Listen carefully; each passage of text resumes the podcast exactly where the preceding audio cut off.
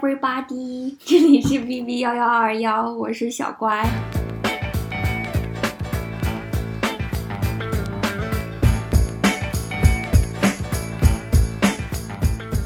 现在马上就是九月份了，然后我们都知道九月九月就是我们的处女月，对我们两个刚好也都是处女座，所以就是马上要到我们两个的生日了。但是今年呢，嗯、对于冉七来说是一个非常重要的日子。对，因为我马上要过传说中可怕又好像只有可怕，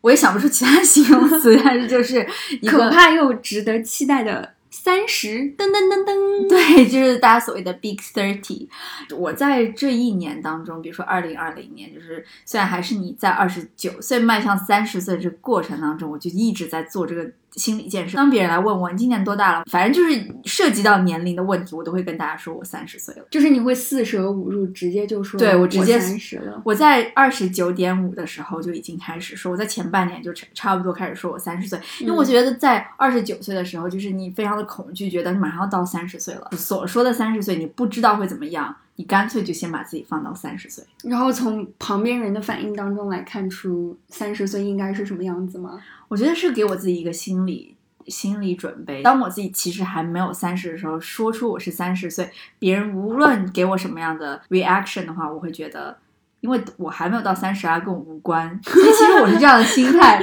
走了大半年，是个钓鱼的心态，好吗？真的，我真是这个心态，所以我就一直都说我三十岁了，好像就没有那么害怕，因为我好像已经过了大半年的三十岁了。嗯对，我也记得你经常跟别人说三十岁的时候，大家都是一副不可置信的样子，说啊，你看起来谢谢你们，完全不像三十岁啊，谢谢看起来老多了。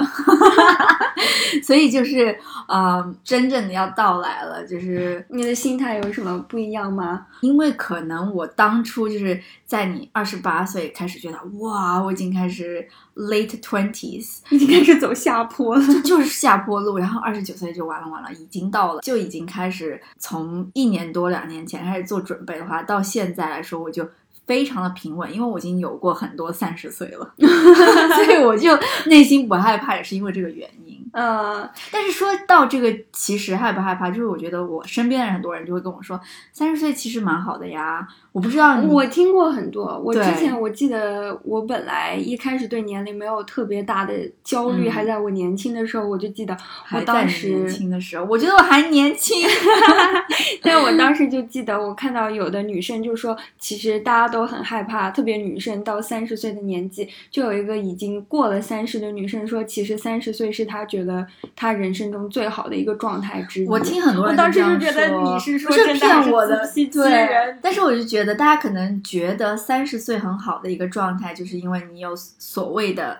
经济上的一些独立。对你各种就是心理上也足够成熟，经济上独立，你已经从你的家里脱离出来，然后也没有说完全呃依附于你的另一半，然后对可能这个时候你还没有孩子，或者你已经刚刚有了，就是或者新生的小孩。对，即使说，呃，你有没有另一半？我觉得三十岁以后，我现在对感情的一个想法也会随着你年龄的长大，你可能觉得你对情感也会有了不一样的看法。嗯，虽然我说不出来到底是什么。有女生说三十岁觉得是最好的年纪，可能也就是你在三十岁的时候能足够掌控你的人生，而且这个时候你没有觉得自己好像已经被时代抛弃，你懂我的意思吗？就是你还就是没有说很年轻，但是其实你还足够年轻到说。你还有一定的资本，你可以在足够享受你的人生，就但是没有别人会把你当成老太婆，而且你也不用享受老太婆，就是你也不用，你也不用担心，就是你太年轻的那种无知的状态，你懂吗？就是对，这是一你个能分辨出一个坎。哪些人是真的适合你的人生计划的，和哪些人其实就只是和你玩玩而已。就是你对你自己的人生有很多的控制吧。就是你一只脚踏入了那种成人的一个状态，一只脚还在你还青春，你还像小孩的一个状态。对，就是我只要觉得三十岁的魔就是魅力，可能就是这样吧。对，我觉得大家就比如说女生化化妆、打扮一下，嗯其实很多女生三十岁的时候看起来不输二十几岁嘛。而且对于你自己足够独立的自信，我觉得也是你年轻时候可能不一定有的。就是你年轻的时候，可能更多的是一种单纯无知的 可爱少女的样子。但是我最最近在找房子，因为就在想我大概我的预算要给到多少。大家都知道，在纽约找房子非常的困难。我找到了想要的房子，我开始找室友。这些室友呢，年纪般都比我小。嗯特别我就记得，就是我去看了一个房子，然后这个人呢，就是我的可能今后会相处的一个未来的室友，他就说啊，我们这栋房子里面的人都比较年轻，都是二十岁，年纪最大的可能就是三十岁不到吧。我心里面就想，哇，天呐，我马上就已经要在这个社区混不下去了，大家已经变成啊，你这个年纪，你你入住了之后，你就变成了这栋楼，我就刷新了记录。真的，真的很，我当时觉得什么情况？就是我当时还觉得我们现在不是社会的中坚力量了，怎么就变成这个年龄段就要被淘汰？我当下就非常的不能接受。嗯，我也会。如果他直接就这么说，那你马上就要到二十九岁，你会觉得快要到三十了吗？嗯，可能暂时还没有吧。就像您说的，你就是不会用这一年来做准备吗？我没有打算要用这一年做准备，而且因为我自己觉得，我一般对年龄的感觉也没有特别的，嗯就是我没有特别的担心自己的年纪的问题。而且因为我很多时候跟别人说我的真实年龄，别人都说哇，他们并不是说我看起来年轻，他们说就是你整个人的言行举止都不像是嗯快三十岁的人，就觉得我看起来很像大学刚毕业或者是二十五六岁的嗯样子。对所以我有的时候也不太介意说，对，，就是其实呃，实际的年纪就是只是一个 label 嘛。嗯你，的心态也好，或者你的状态也好，其实呈现出来是年轻的话，对我就是，如果三十岁我还是这个样子，我就还好。我不想我五十岁的时候还是那种 单纯的 傻傻的样子，我就会觉得自己不能接受。但是我有些时候我就在想，这些所谓的嗯三十岁的一些包袱，比如说三十岁就应该怎么样，我们有所敬畏的一些地方，其实对于我来说就像一个楷模，就是也不是楷模，说出来就一个参考吧。对，就是你觉得啊，我之所以我害怕他的一些点，正变成了我三十岁觉得我应该要成为的样子。嗯，那我也会觉得，比如说我妈在怀我生我的时候是二十七岁嘛，嗯有的时候我就会对照这个，我就会觉得说，现在我已经二十八，快三十岁了，嗯我就觉得，呃，好像二十七岁生小孩不算早也不算晚，那么我就觉得我离二十七岁这个不太远的话，我自己压力不会很大。嗯，但是如果假如说我现在已经三十好几了，我就会觉得我离应该生小孩的这个年纪已经越来越远，可能我自己心里面就会更有压力嘛。对，就比如说别人就说三十岁你该自己有所积蓄，你三十岁该有一段你觉得成熟的恋情，那我就觉得。那好吧，那是不是不应该玩乐呢？那好吧，那我就跟他认真试试看，就会会有这种想法，就是也不是说是真的就会给我有所压力，但是我自己愿意给我束缚上一道三十岁的坎，没有说是你一定要跳入这个框框，但是就做一个参考吧。对，因为你知道这些东西是好的，备选是我不一定非要达到三十岁所给我设下的这些 checklist，但是呃，如果能做到的话，那也蛮好的。那你觉得三十岁有哪些 checklist？就在你的 人生 这个问题好难。我觉得要有一个嗯，首先我最近在找房子，所以我觉得我不想要说啊，我还要天天跟我的房东在争吵这个厕所漏水的问题，嗯然后跟我的室友看你今天洗碗了没有，就我不想要在这些事情上再烦心。嗯所以我觉得，首先居住的条件要有，第二个就是，嗯，就是把工作做好，然后这个我同意啊。我之前看过有人说，不管你是几岁，你都要把自己当做是三十岁的劳动力在公司工作。我记得你说这个，分享给大家听。因为说三十岁其实是公司最喜欢的一个劳动力的状态，你并不是刚刚初出茅庐的大学生，什么都不懂，也不是四五十岁就是以家庭为对重心的，然后工作了很久没有很什么动力的你是中年的职但场人是。没有那么的 senior。对你其实是整个劳动力的中流砥柱，就是大家其实都很喜欢和三十来岁的人一起工作，因为你充满了干劲，又有一点经验，并没有说你对这个职场已经完全失去信心，或者是你已经晋升到了天花板的高度什么的，就是你对你自己的职场充满了信心，而且也能埋头苦干的那种。三十岁的动力跟四十岁又不太一样，所以我觉得对对我还是想要这种状态，就是在工作上。其次呢，我觉得就是在啊感情上吧，就是 长叹一口。我觉得就是，还是要花心思去想一些问题。好了，这个这个点就结束了，我也没什么特别要说的，反正就是因为我觉得感情这种东西不能想太多。那我也觉得啊，我觉得感情这个和年龄没有什么太大的关系。但是之前我可能就觉得好像也还好，也不用说是太着急，时间有多宝贵。但是我觉得是不是那过了三十以后，时间就应该很宝贵了呢？就是怎么说，我自己觉得，在我们现在这个状态，我没有觉得说你一过三十，时间就很宝贵。嗯，我觉得你还有这么可能一两年的时间，你还可以再可以慢慢挥霍吗？对，可以再慢慢调整。就如果你这一两年的时间都没有一个什么头绪的话，那我觉得你该紧张的加把劲了，好吧？好，那如果这些是所谓的三十给你的束缚，那我就接受。倒没有觉得我今年马上要三十了，那我就要而立了。我觉得我们已经算基本独立了。，对，因为从我们开始上班以后，我们就没有跟家里面要钱，我觉得这是非独立常大的，而且一个比如说我们因为出国念研究生嘛，就是嗯你比别人完全独立的时间可能还稍微晚了一点。嗯，就有很多我的同学，大家如果你上完大学之后没有上研究生的话，你可能就已经直开始接就已经工作了工作，对，可能你的结婚和生小孩的日期就会稍微提前一点嘛。但是因为我们还上了，就是唯一我没有想的，就是 三十岁以后的，我就唯一没有想的就是生小孩，哦，就是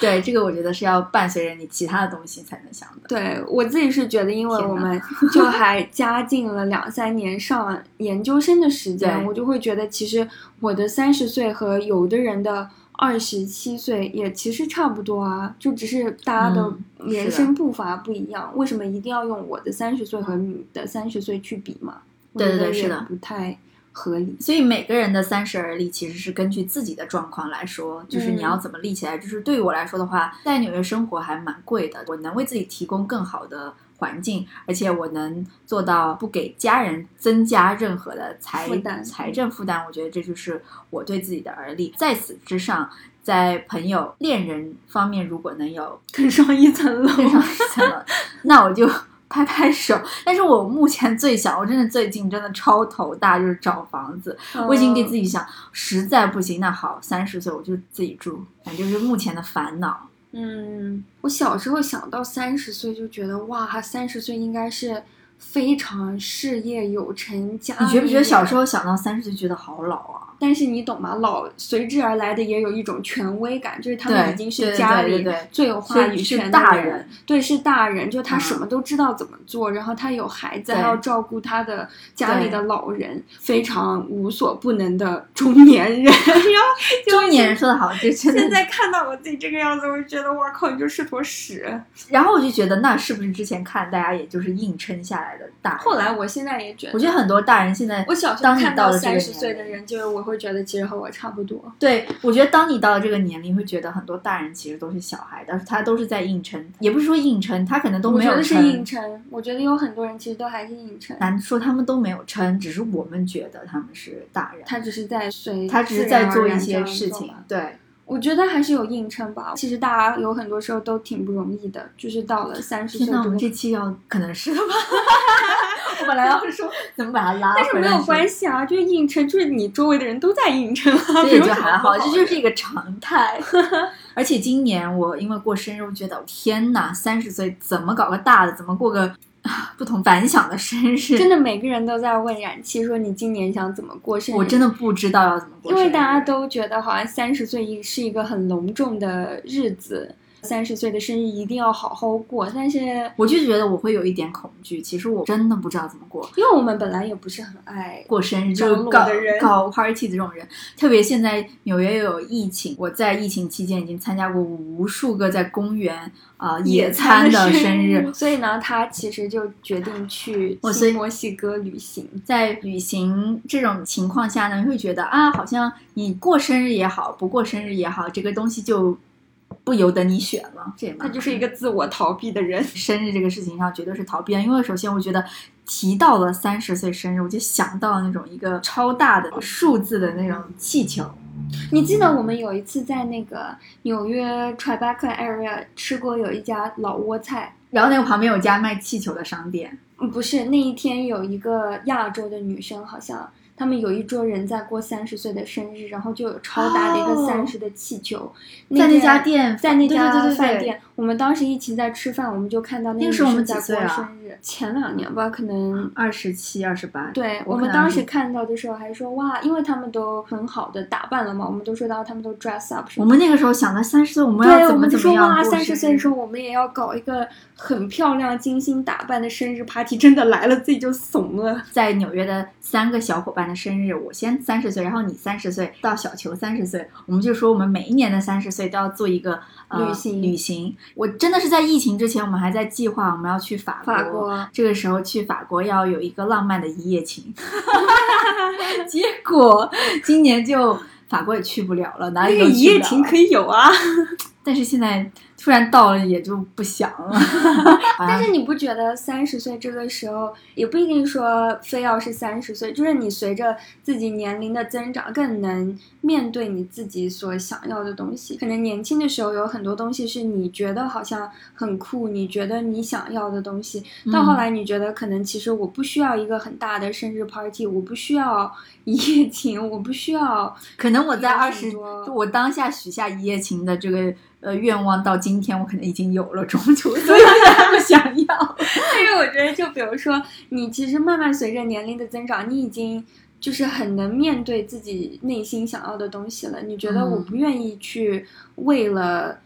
怎么说面子也好，或者什么的，要一定要办一个很大的生日 party 啊嗯什么？你想的更多的可能是怎么让自己舒适，怎么能我觉得舒适是一个非常重要的词，就是对，就是怎么能让你自己更开心，这样吧？对，那个时候是谁跟我发了一下，说张钧甯和她的好朋友、她的闺蜜过陈呃意涵陈意涵他们列了一个单子，是不是你发给我的？不是但是就是他们就列了一个单子，就说的我们要出去亲吻一个陌生人，要裸奔一次，要怎么怎么样。我就觉得哇你，就默默的截图收藏，说我三十岁要是别人发给我的了，然后我就觉得哇，那三十岁一定要过得不同凡响。现在的心态真的就是平静如止水，哇，经不起不泛起一点点涟漪，好吗？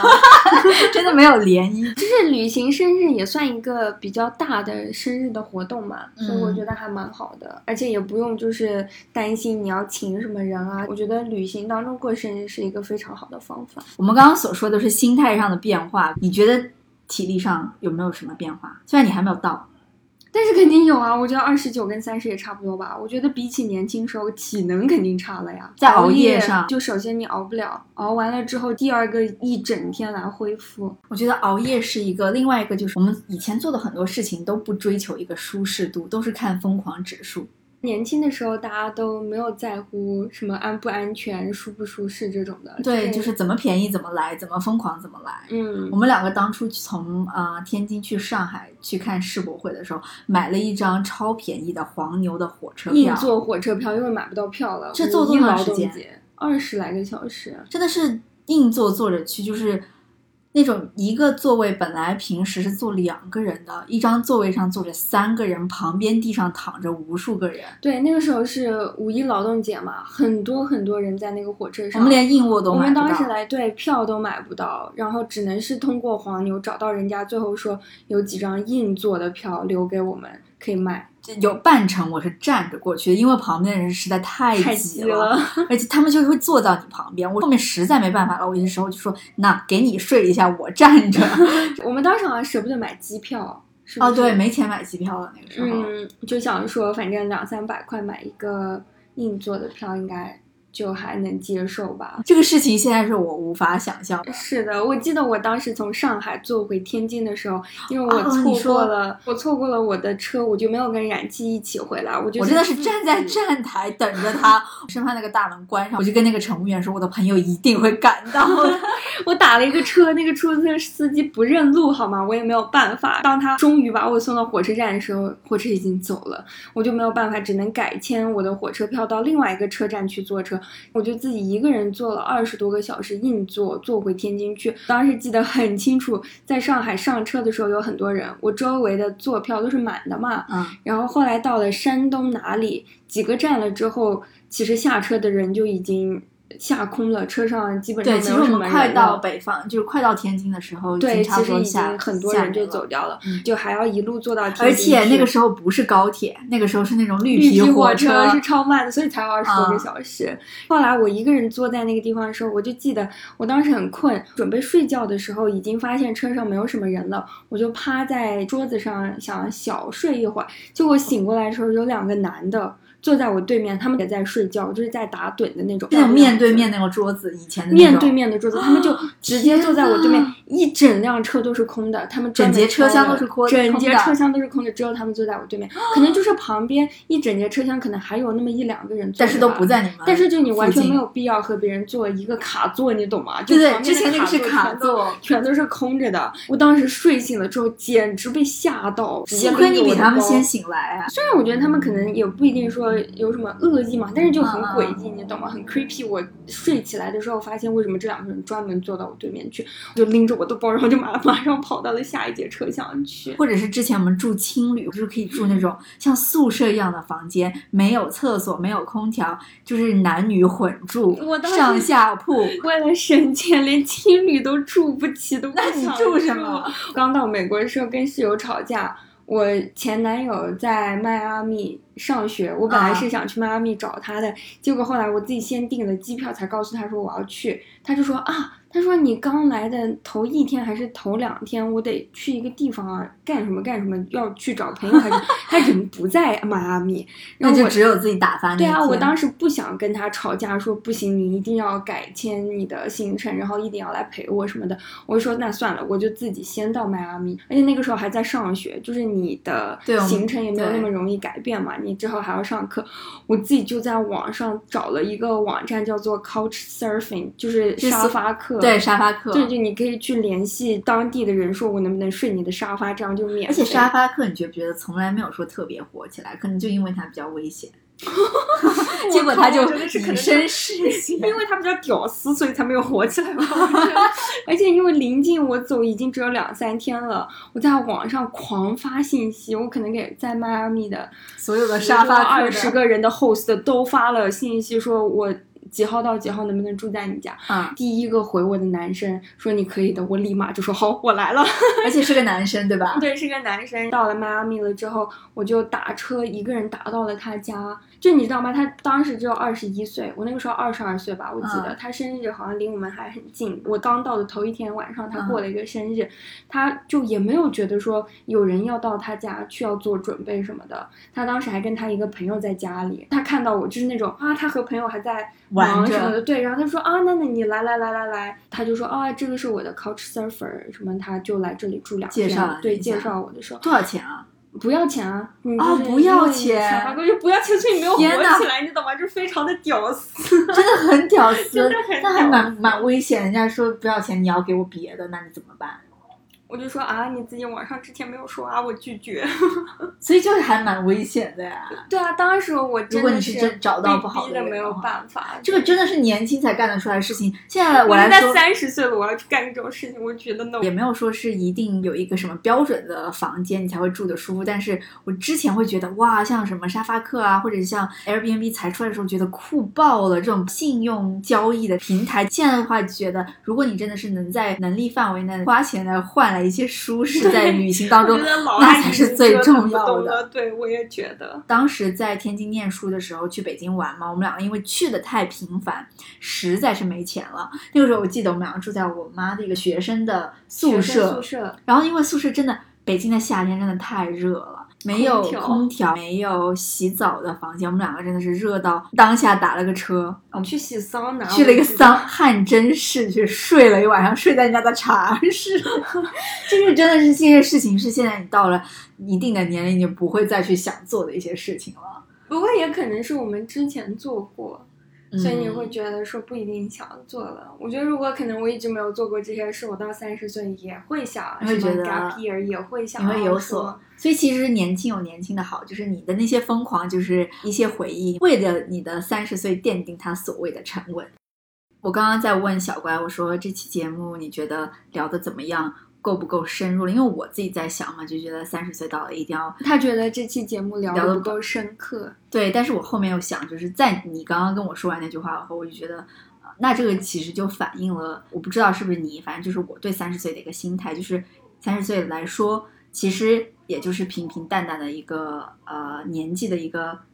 门槛，就是其实也没有说是特别，因为我做心理建设已经做了很久。大家所谓的给你三十岁的压力，你已经听得太多太多。三十岁其实就是你的另外一个生日而已，就是你觉得你自己长大了，但是其实也没有说太多要给你自己觉得我明天就是一个不一样的我。对，我就觉得如果大家对三十岁有很多的期望的话，我就会觉得我不过也就三十岁啊。假如说你已经过到五六十岁的时候，你回看你的三十岁，希望自己的三十岁能有什么不一样的改变的时候，我觉得从我现在二十多岁来看我的三十岁的话，我也就不过三十岁啊。我其实好像对我自己对对我自己没有什么太大要求，我自己一夜之间要改变的事情。我希望我能过好这一年、下一年、三十岁的那一年。也就是我人生的每一年了。关于三十岁，我惊喜的地方就是觉得我二十九岁之前都是下坡路，觉得我马上就要又进一位，就要变到三。但是三开始以后，就从最小的往上数，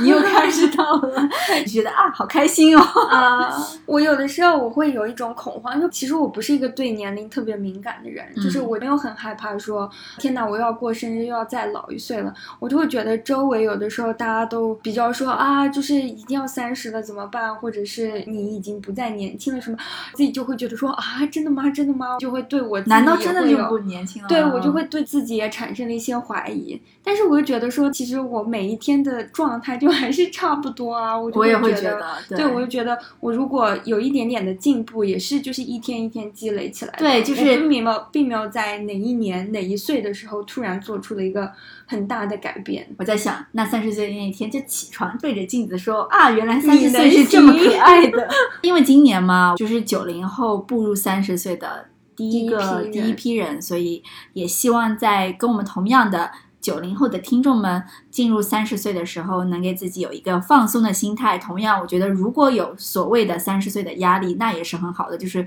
能变成更好的自己，那为何不可？还有对零零后的听众，我就想说，其实我们和你们也差不了太多，好吗？虽然我们今天才说九零后跟零零后代沟很大，但是比我们大十岁的八零八零后，可能大家也都还像小孩一样，所以其实也没有什么所谓的年龄的恐慌。比较重要的就是珍惜你的当下的每一刻吧，不用太把年龄放在心上，说我到几岁一定要怎么怎么样。如果你能过好你的每一个生日的每一年，珍惜你自己当下的那个状态，就像林志玲。可能是他说的吧，我不知道。一个微信推送说的，不知道是谁说的。说其实我从来没有害怕年龄的增长，因为随着这几年来的岁月的流逝，其实我的智慧和我别的东西都是在增长的。我并没有白白浪费这几年的时光。虽然说起来觉得有点老生常谈，对于我来说，今年最大的收获就是平淡，